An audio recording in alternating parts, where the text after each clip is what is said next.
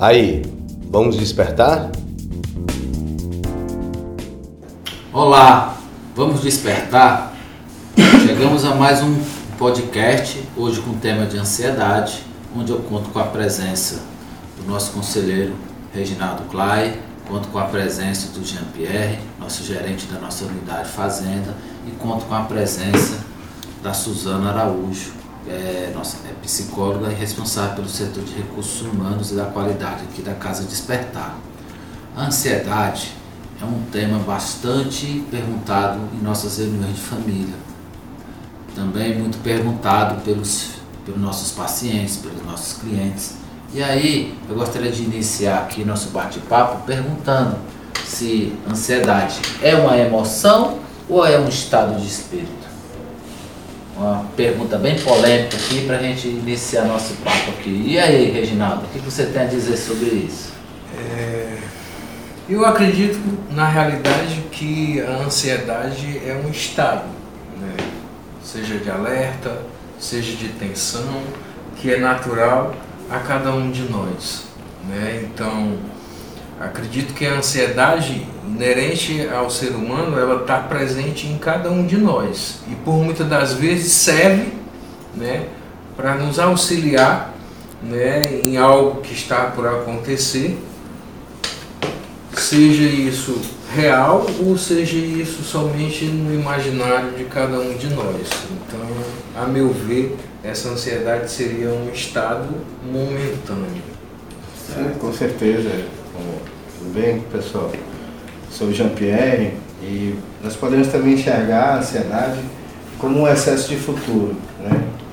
E isso dentro da perspectiva da adicção, do alcoolismo, é muito prejudicial para o indivíduo. Né? Esse excesso de futuro, essa preocupação excessiva, esse não saber lidar né, com as suas emoções, não saber lidar com que sente, isso acaba gerando uma série de outras situações problemáticas para o indivíduo dentro do contexto de alcoolismo e adicção. Olá pessoal, eu sou Suzana. É, na verdade, a ansiedade sim, ela é esse estado, né? mas é um estado que vem na verdade carregado de emoções. E essas emoções, elas são na verdade necessárias e normais à vida né, pois a experimentamos em diferentes momentos. Por mais que em alguns momentos eles, essa ansiedade ela é injustificada, porque nós criamos expectativas, criamos receios, criamos medos, criamos dúvidas e algumas delas vêm e nos paralisam. Né? Então é um estado que é carregado de emoções. Certo.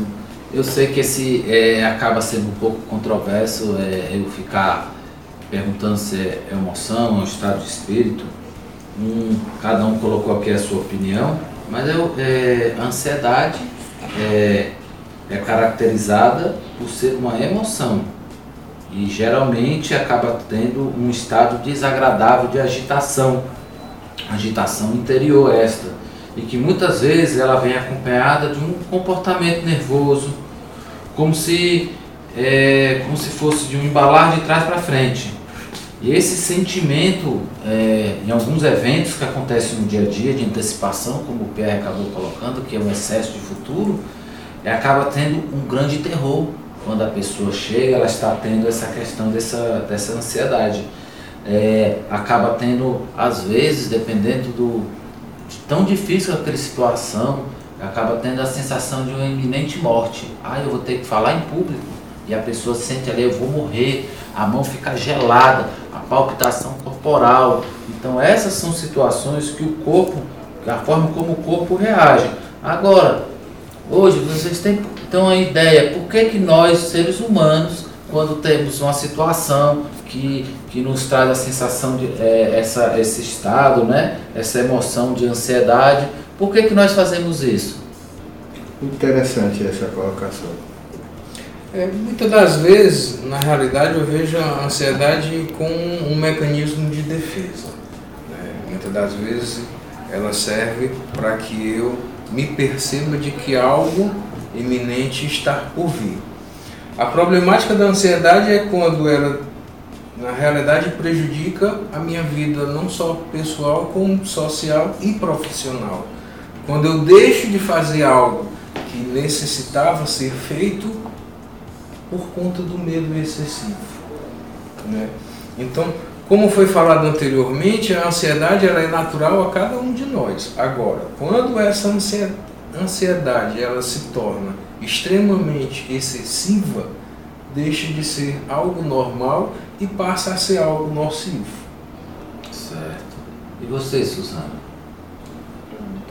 Na verdade, ela deixa de ser algo normal à medida em que ela começa a me paralisar nas atividades mais corriqueiras que existem, né? E aí eu, eu passo a, a fazer com que tudo seja tão grande é, a nível que me paralise, a nível em que eu estreite a minha visão e não consiga ver outras possibilidades. Até mesmo ter forças para fazer o que quer que seja. Interessante. Então, pessoal, algo que é muito percebido aqui na Casa Despertar é que em alguns momentos, é, alguns dos nossos pacientes, eles, eles têm uma ansiedade muito alta, muito exagerada. E aí, muitas vezes, é utilizado o álcool como automedicação. Porque o álcool como automedicação é o seguinte, quando ele é adolescente, ele aprende que é, ele fica muito ansioso para chamar aquela menina para dançar na festa de 15 anos. E aí, ele, para criar essa coragem, para vencer a ansiedade, ele vai lá e toma um, um gole de alguma bebida alcoólica, que o álcool, ele é uma droga é, depressora do sistema nervoso central, mas porém ela faz com que a gente perca a razão, porque ela, ela age nos nossos glóbulos frontais. Ela age nos nossos glóbulos frontais, a pessoa chega e a pessoa, a pessoa chega e cria essa coragem. Então a pessoa chega e vai lá. Então um quarto, um quarto dos alcoolistas, eles acabam utilizando o álcool como automedicação, uma forma para diminuir a ansiedade. Ah, eu estou nervoso, tomo uma, uma dose, tomo uma bebida e diminui a ansiedade. E isso é comprovado é, cientificamente, tem vários estudos relatando casos desse tipo do alcoolismo devido ao transtorno de ansiedade generalizada. E aí, Pedro, você conhece alguns clientes ou pacientes que estão com, chegaram lá para tratamento devido ao uso de álcool? Sim, com certeza. Corroborando aí com o nosso doutor Taoma e puxando um pouco a sardinha para o lado do conselheiro aqui, da, da nossa vocação né, de tratar, porque às vezes alguém está escutando e fala assim, pô, eles estão falando de ansiedade, eles estão falando de adicção, de alcoolismo, é o que eles estão falando, né? E nós sabemos né, que o uso problemático da ansiedade ele gera sintomas emocionais como tristeza, nervosismo, irritabilidade, gera sintomas fisiológicos, coração acelerado, sensação de formigamento, falta de ar, entre outros, sudorese Sintomas comportamentais, impulsividade, agressividade, fala acelerada. E sintomas até cognitivos, dificuldade de concentração, tomada de decisão. Isso tudo ocasionado por essa ansiedade, que muitas vezes se torna uma comorbidade, como o doutor Carlos falou, hoje tão comum de se falar dos transtornos. Apesar disso não ser uma exclusividade de alcoolistas e de dependentes químicos, né, todo ser humano está sujeito a isso. Quando se trata de pessoas que têm a propensão né, a descontar a sua ansiedade, esses sintomas que eu falei, emocionais, fisiológicos, comportamentais, no uso abusivo de substância psicoativa, né, a problemática se torna muito maior. Né? Então, muitas vezes a necessidade de um tratamento medicamentoso, de uma psicoterapia mais forte, né, mais intensa, né, porque realmente o problema deixa de ser o álcool, deixa de ser o crack, a cocaína, para se tornar um, um, problema realmente aí, um, digamos assim, multifatorial, de vários fatores, né, acaba gerando. Né? Sim. É muito interessante, Pierre, na verdade, isso que você está colocando, porque muitas pessoas com transtorno de ansiedade, elas também podem sofrer de depressão em algum momento. Né? Ansiedade e depressão são comuns e derivam da mesma vulnerabilidade biológica. o que explica porque muitas vezes os dois sintomas aparecem juntos. A depressão faz a ansiedade piorar e vice-versa. É importante sempre procurar o tratamento para ambas as condições. E pegando o gancho aí da Suzana, também lembrar que assim, eu já estou há, alguns anos né, é, nesse meio, lembrar que se a gente voltar um pouquinho, não é muito tempo não, 15, 20 anos atrás, as clínicas como a Casa Despertar, é, elas tratavam muitas vezes única e exclusivamente a questão do álcool, a questão de outros tipos de substâncias. Hoje em dia, por conta da sociedade também, por conta dessa informação muito rápida, por conta de, desses smartphones, da internet, é muito difícil você tratar somente o álcool, somente a droga em si. Né? É, você pega aí um, um, grupo aí de 40, 60 pessoas que estão em tratamento na clínica Despertar, consequentemente você vai ter um número bem alto, digamos aí do total ano, 80% com dificuldades agregadas ao uso de substâncias psicoativas, é, comorbidades, comorbidades, e geralmente as comorbidades derivadas da ansiedade. Você não trata mais somente o álcool ou, ou qualquer tipo de, de droga em si. Você trata outras coisas também. É verdade. E é uma questão que quando é, eu citei aqui esse exemplo aqui do, do alcoolismo e ansiedade, eu também gostaria de falar que a outra, outra droga que é bastante difundida, que acaba tendo um, um ela é tida como ansiógena também, é a cannabis também com a maconha, porque acaba, é, a pessoa acaba, por ser uma droga depressora do sistema nervoso central, a pessoa acaba se acalmando um pouco, acaba tendo esse, esse fator. E as pessoas que são muito ansiosas, elas acabam também utilizando para é, se manter um pouco mais calma e muitas vezes essa questão é muito psicológica é, é difundido que as pessoas que fumam, fumam maconha, elas são mais calmas, elas são, são mais lentas e que elas precisam fazer isso. E muitas vezes é, acontece uma associação do uso. As pessoas pegam, ah, eu estou nervoso. Se eu fumar maconha, eu fico calmo. Ah, aconteceu não sei o que no trabalho. Se eu fumar maconha, eu vou ficar calmo. Então fica essa questão aí. E aí, pessoal, para você, Reginaldo, isso é mito ou é verdade? Fumar maconha diminui a ansiedade? O que eu posso dizer é de que, falando de mim, é, nós adictos, é, o dependente químico em geral, ele tem uma dificuldade muito grande com a paciência, em esperar o tempo certo. O adicto ele é muito impulsivo, ele é muito imediatista. É, vale salientar de que, quando fazia uso de uma substância, seja ela lícita ou ilícita, ah, o efeito que ela ocasionava no organismo era uma coisa quase que instantânea.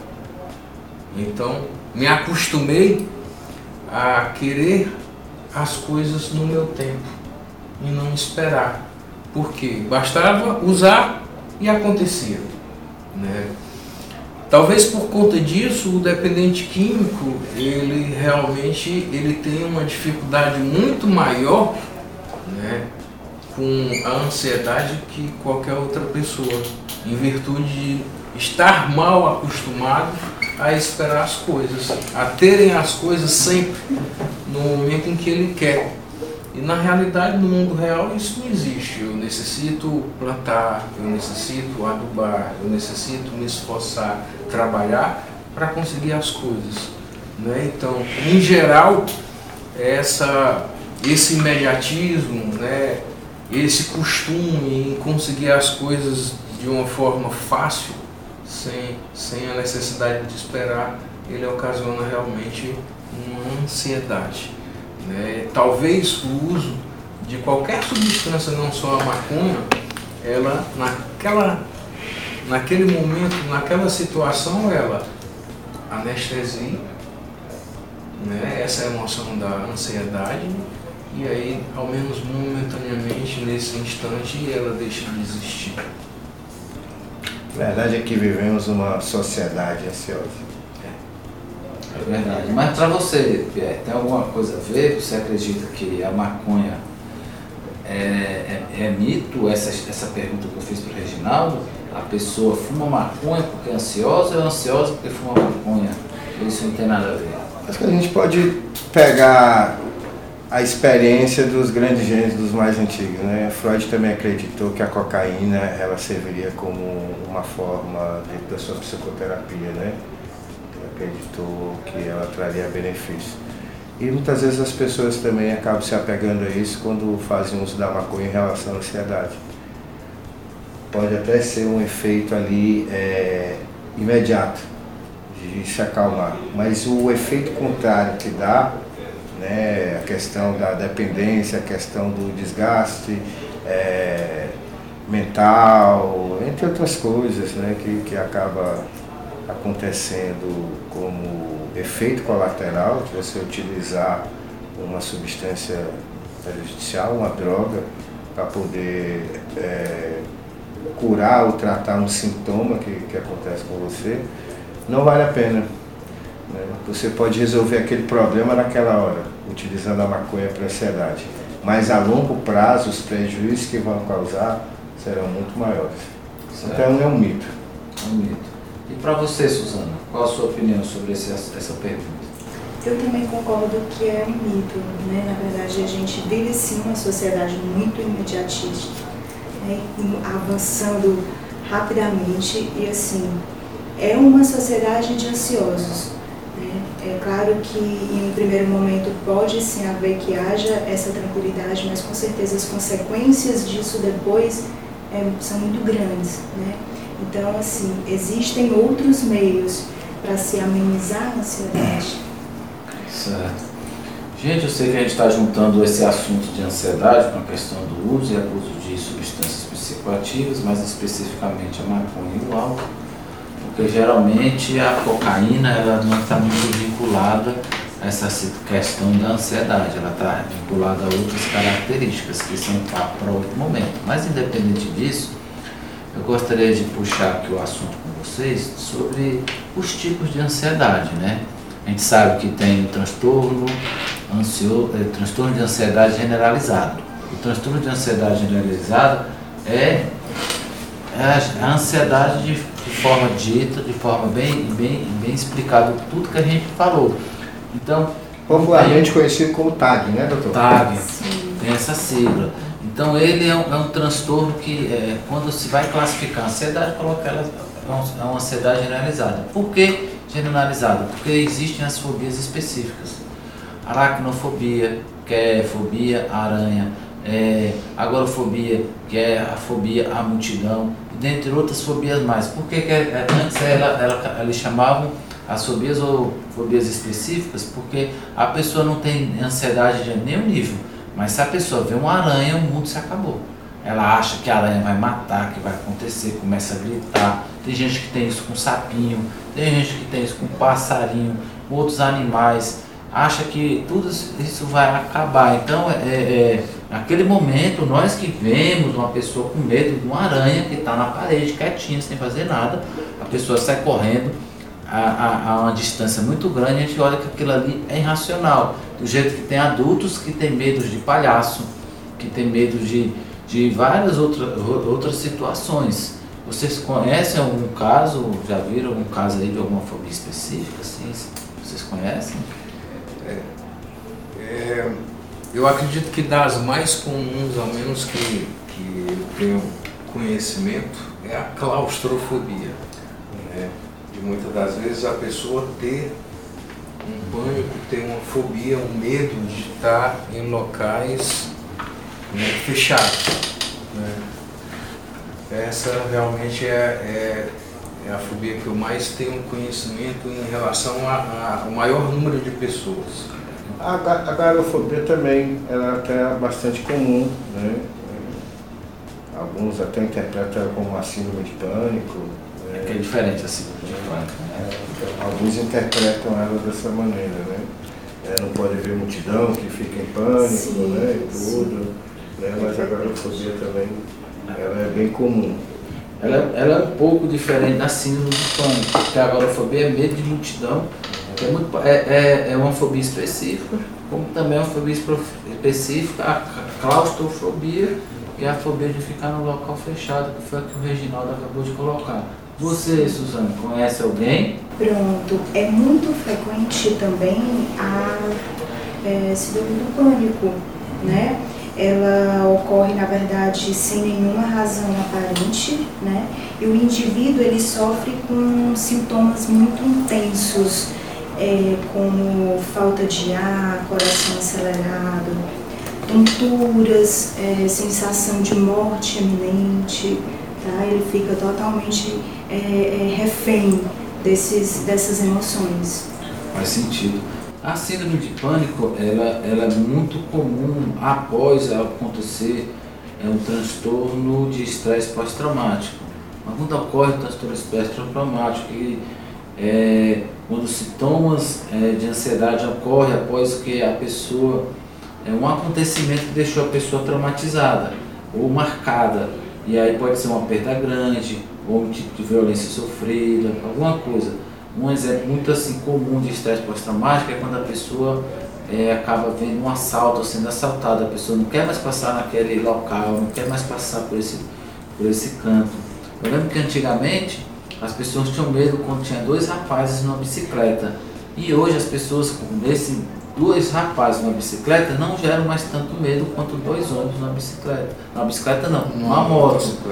Na motocicleta, porque hoje os assaltos estão acontecendo na motocicleta, antigamente era nisso.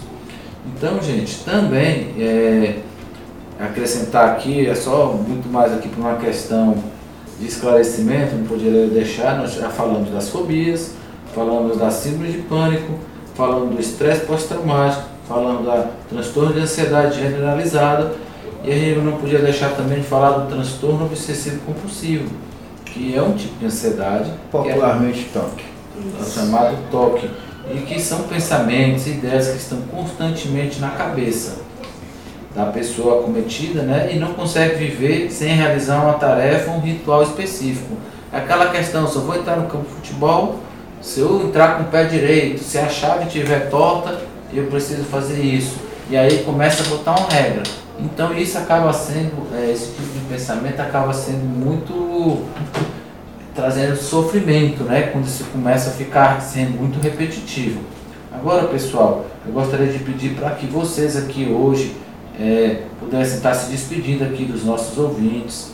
É, eu gostaria de, de agradecer por vocês estarem me ouvindo.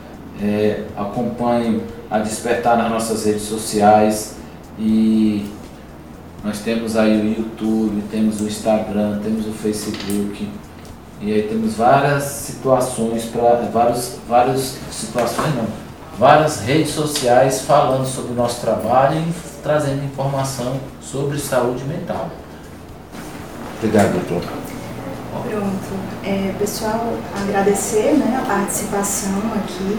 Na verdade, é um tema realmente bem atual, que deve ser cada vez mais falado e é uma forma de ajudar, de amenizar é, esse comportamento, essa emoção que às vezes está em nós de uma forma tão é, intensa, né? Mas aí a gente falou aqui da ansiedade relacionada ao medo, né? O medo, na verdade, é uma reação de alerta muito importante para a nossa sobrevivência. E a ansiedade também, é só, na verdade, usarmos na medida certa. Obrigado.